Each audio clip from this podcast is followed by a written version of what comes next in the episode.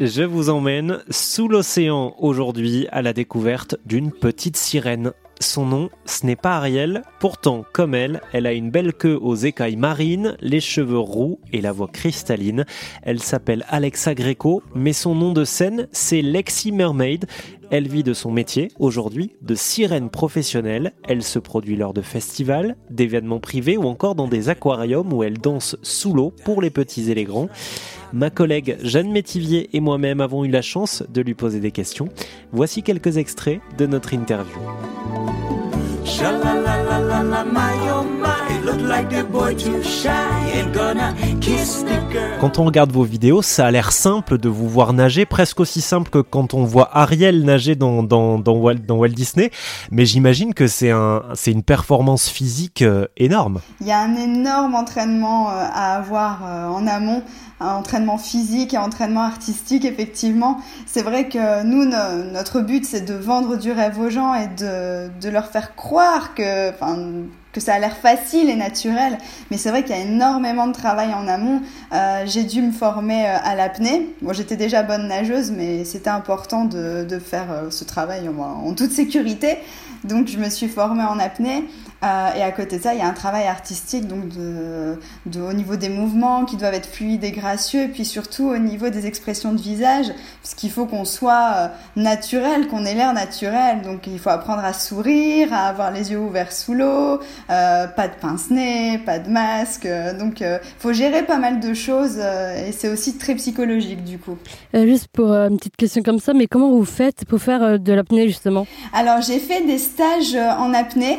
J'en ai fait un premier avec Jean-Luc Cazares euh, dans le sud de la France et j'en ai fait un second à Lanzarote avec euh, Marine Grosjean, euh, qui sont du coup des apnéistes qui peuvent nous, enfin qui nous certifient donc des stages où on sort de là avec un, niveau en apnée. Et vous arrivez à tenir combien de temps sous l'eau? Mon record en apnée statique, donc statique, on se laisse juste flotter, c'est 3 minutes 57 secondes. Et par contre, en performance avec les nageoires, qui sont beaucoup plus lourdes, et puis évidemment on bouge aussi, donc on utilise de l'oxygène, euh, ça tourne plus autour de 30-45 secondes. Donc systématiquement, vous remontez à la surface prendre un peu d'air et vous retournez euh, voir les gens à travers la vitre. Exactement. Et quand les gens me demandent mais pourquoi les sirènes remontent à la surface? Alors c'est drôle parce que j'ai une petite explication qui est, réelle du coup.